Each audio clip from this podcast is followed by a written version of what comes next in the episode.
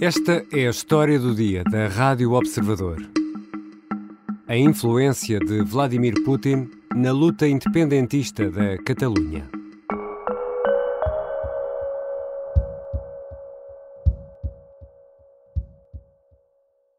La resolució de la declaració dels i les representants del Parlament queda aprovada per 70 vots a favor, 10 en contra i 2 vots en blanc. 70 votos a favor da independência catalã, 10 contra e 2 abstenções.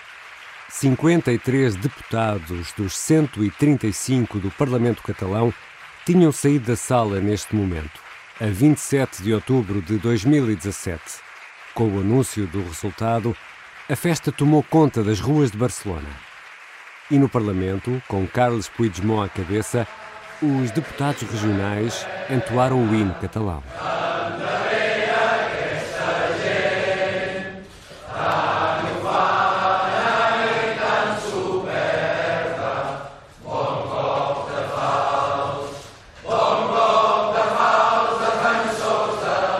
Madrid conseguiu travar a separação.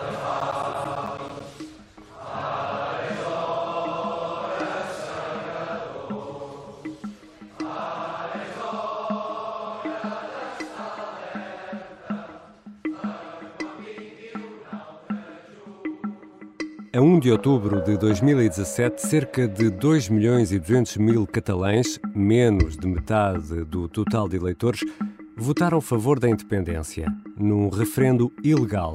O sim venceu com cerca de 90%.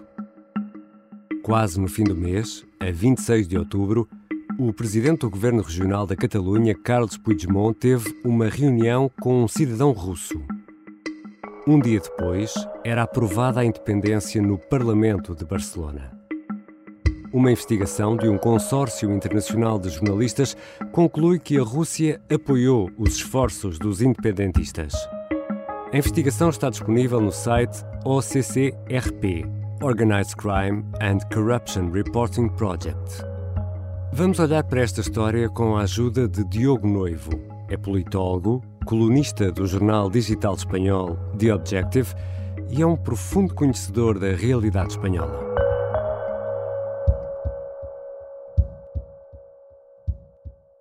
Bem-vindo, Diogo. Olá, Ricardo. Vamos começar por uma personagem importante para esta história. Quem é Nikolai Sadovnikov?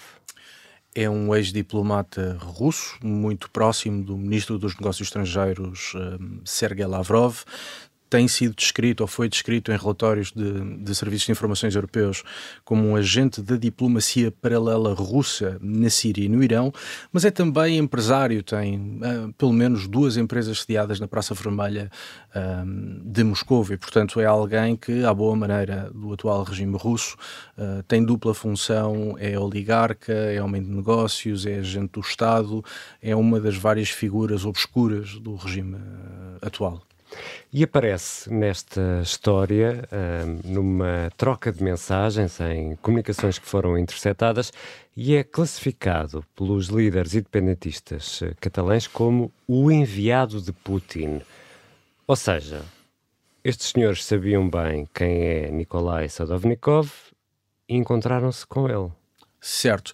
Não é claro que este senhor seja um homem de Putin, é certamente próximo do poder russo, mas parece-me também que exagerou um bocadinho a sua proximidade a Putin. O curioso aqui, parece-me, é a evidente vontade e disponibilidade e interesse do separatismo catalão em ter relações estreitas com Putin e relações estreitas com uh, Moscovo. Esse é de facto o lado que sobressai das mensagens que foram trocadas, é o entusiasmo uh, independentista com este novo contacto dizem eles é um homem de Putin. Sadovnikov foi contactado pelos jornalistas uh, do consórcio que contam esta história. Diz que esteve em Barcelona, acompanhou um amigo que teve uh, reuniões, mas como não falava espanhol, não entendeu nada do que ali se dizia. Diz que foi para Barcelona para aproveitar o mar. Mas um dos pontos uh, desta história é essa tal alegada proximidade com Putin e uma alegada proposta que é feita pelo Kremlin aos independentistas catalães. Que proposta é essa, Diogo? A proposta são 500 mil milhões uh, em apoio, uh, tendo como contrapartida uh, decisões legislativas na Catalunha que tornassem a Catalunha uma espécie de Suíça das criptomoedas. Hum. Um, de facto, a história está confirmada, ou melhor, a presença em Barcelona está confirmada por este senhor russo, está confirmada por um assessor de Carlos Puigdemont, então presidente da Catalunha, está confirmado que a reunião ocorreu na residência oficial do presidente da Catalunha, tudo isso está confirmado. Evidentemente, ninguém se atravessa a confirmar que de facto este é o valor em causa. Mas há também a oferta de armas, de soldados. Se, se eventualmente a Catalunha passasse a ser independente, então a Rússia, segundo este enviado russo, um, disponibilizaria um conjunto de medidas de apoio, nomeadamente a presença de militares se necessário. 10 mil, 10 mil soldados, segundo Sim. conta o consórcio. Mas eh, voltando aqui ao dinheiro, Diogo, vamos, vamos aqui fazer umas contas, Diogo Noivo. 500 mil milhões de dólares, citando Durão Barroso, é uma pipa de massa. Sim é um valor que excede o orçamento anual russo. Isto é quase o dobro daquilo que é o orçamento, por exemplo, este ano. É um valor absurdo. É um valor absurdo e parece-me que eh, estamos perante um caso evidente de oligarquia russa. Ou seja, hum. Eh, é-lhe confiada uma missão ao serviço do Estado e, pelo caminho, se puder fazer algum dinheiro, eh, pois então o agente russo tentará fazer esse dinheiro também.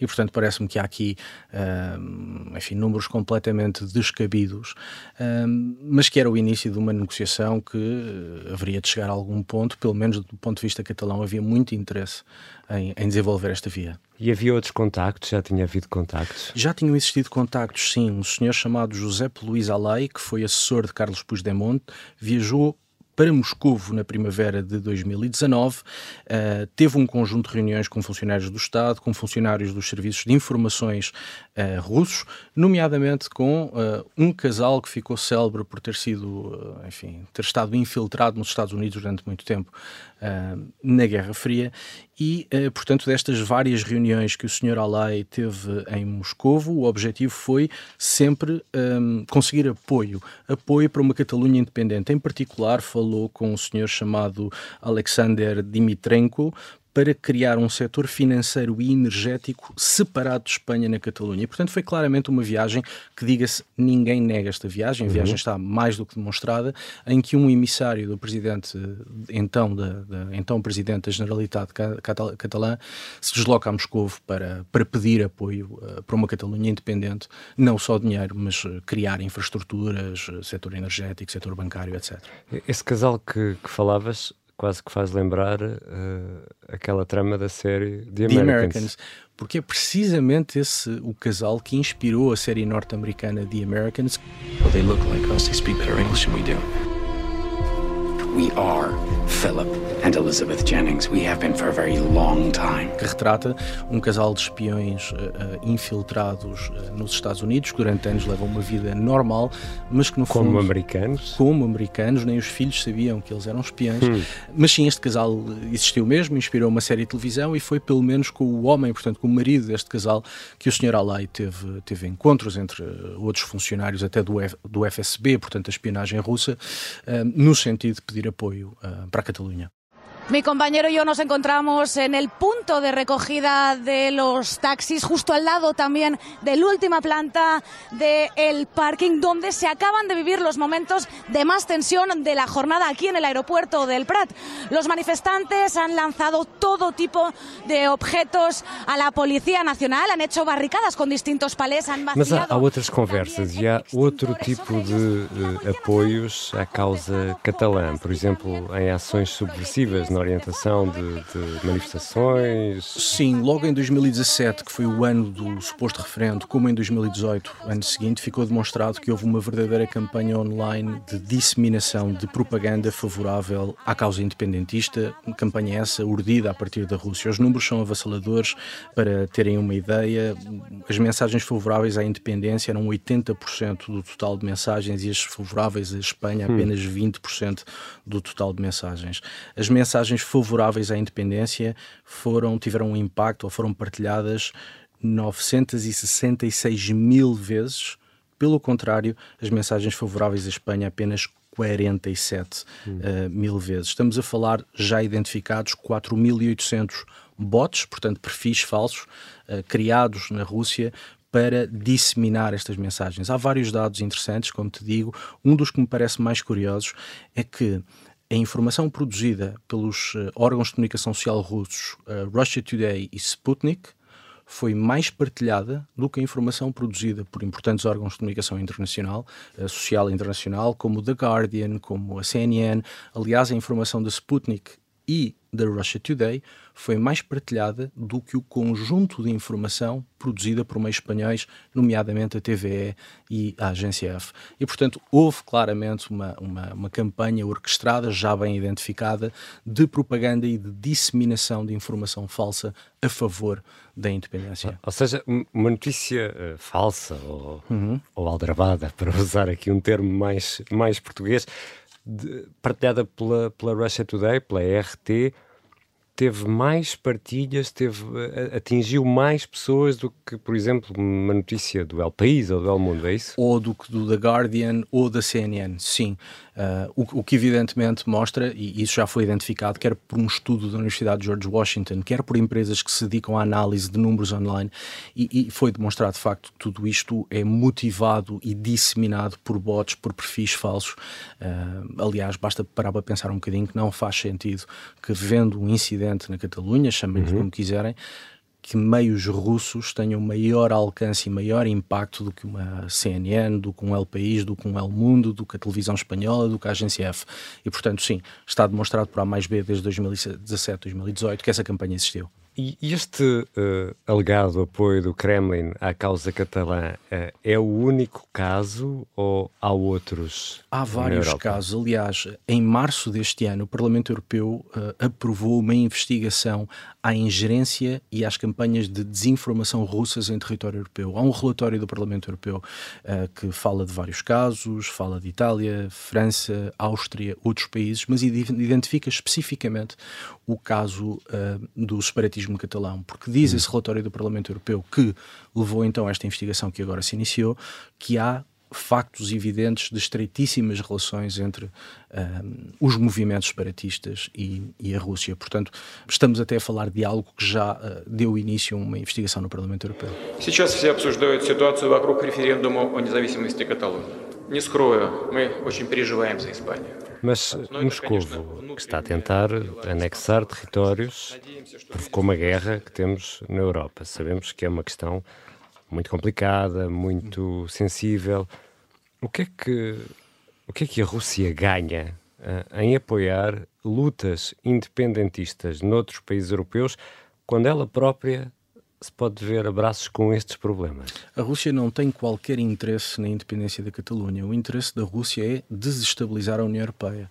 Sempre foi, mesmo em casos anteriores, eh, onde nós vemos evidente ingerência por via de manipulação e de disseminação de notícias falsas em eleições uhum. Eh, em território europeu, França, Itália, outros, eh, o que vemos é que o único interesse de Moscou, e isso está bem documentado já, é enfraquecer os Estados-membros da União Europeia, sobretudo Estados importantes da União Europeia, para, por essa via, enfraquecer o conjunto do bloco europeu. Ou seja, não interessa se é a extrema-esquerda, se é a esquerda, se é a extrema-direita, direita, se a causa é justa, é injusta. O grande interesse uh, de Moscou aqui é tentar dividir e enfraquecer a União Europeia. Exatamente. Para Moscou é absolutamente indiferente a, a ideologia dos partidos ou dos movimentos que apoia. A Moscou interessa-lhe explorar oportunidades para desestabilizar países europeus e, por essa via, o conjunto da União Europeia. E, portanto, se entender que num país essa desestabilização se consegue apoiando a direita radical populista, muito bem. Se entender que noutro país isso se faz através da esquerda radical populista, muito bem. Se entender que é com nacionalismos centrais, com nacionalismos centrais. Se entender que é com nacionalismos periféricos, como o catalão, Pois bem, será dessa maneira. Portanto, o único interesse da Rússia é, de facto, um, pôr em causa o projeto europeu e criar dificuldades aos Estados-membros, porque entende Moscovo que a União Europeia lhe faz sombra e, portanto, é preciso acabar com essa sombra e qualquer oportunidade é boa para, uh, enfim, infligir dano uh, ao Bloco Europeu. E hoje, Diogo Noivo, onde é que está ou como é que está o independentismo catalão? Está estagnado, mas próximo do poder. Em Espanha, o governo resulta de uma coligação entre o Partido Socialista e o Partido Esquerda Radical Unidas Podemos, mas esses dois partidos juntos não têm maioria absoluta, pelo que dependem de apoios parlamentares. Um desses apoios parlamentares é precisamente o independentismo catalão. O que é que isto significa? Significa que um, o governo espanhol tem feito um conjunto de cedências ao uh, independentismo para o manter contente, para o manter uh, leal ao governo. O mais recente foi a demissão da diretora dos Serviços de Informações do CNI espanhol, por uma razão simples, porque o CNI cumpriu o seu papel e espiou, portanto, interceptou comunicações de separatistas catalães, coisa que evidentemente os incomodou, e o governo, como não os quer incomodados, demitiu a diretora dos Serviços de Informações. Não é a primeira cedência que o governo de Pedro Sánchez faz ao separatismo, uh, suspeito que não será a última também, e, portanto, para responder à tua pergunta, o projeto separatista está estagnado, mas tem poder. Obrigado, Diogo. É Obrigado, eu, Ricardo. É sempre bom conversar contigo. Obrigado, igualmente. Diogo Noivo conhece muito bem a história de Espanha. É politólogo, é colunista do jornal digital espanhol The Objective e é especialista em segurança e terrorismo. Também já escreveu vários ensaios aqui para o Observador e é presença assídua na Rádio Observador. Esta foi a história do dia. A sonoplastia é do Bernardo Almeida, a música do genérico do João Ribeiro. Eu sou Ricardo Conceição. Até amanhã.